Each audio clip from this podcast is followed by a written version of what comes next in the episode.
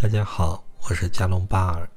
这期的节目，我们继续那个女孩的连续梦。下面是梦境的第三个部分——逃跑。梦境是这样的：我便跑了出去，开始是躲在草丛中，在那里我看到了一些人被锁在铁牢里，我被发现了，然后就一直跑。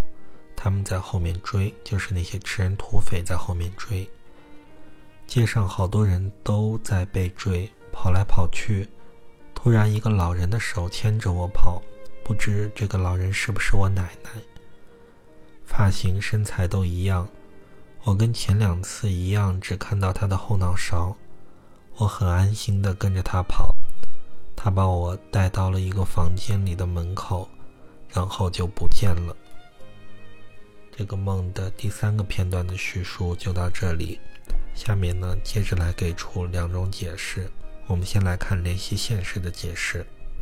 联系现实的解释比较简单，像奶奶的老人代表女孩的智慧，她的智慧带着她来换了一个城市，不和父母和弟弟一起继续生活，这样呢可以保证自己的能量不对不被母亲和弟弟吞噬。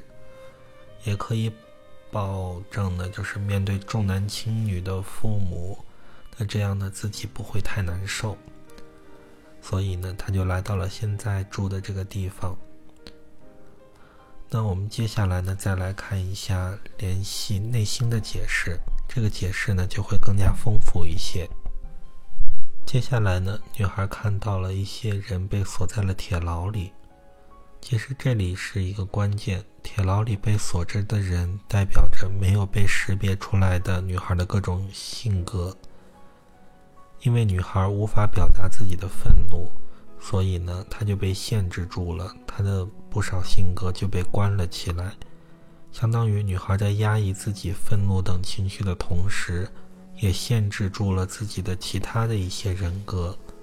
当她每限制住一种人格呢，她就会失去自己的一部分力量，那这部分人格呢就会被囚禁起来，这样呢，女孩就会感觉自己越来没越没有力量。那接下来呢，她的内心的智慧就会带她呢走到她的心房去看呢整个问题更深处的答案。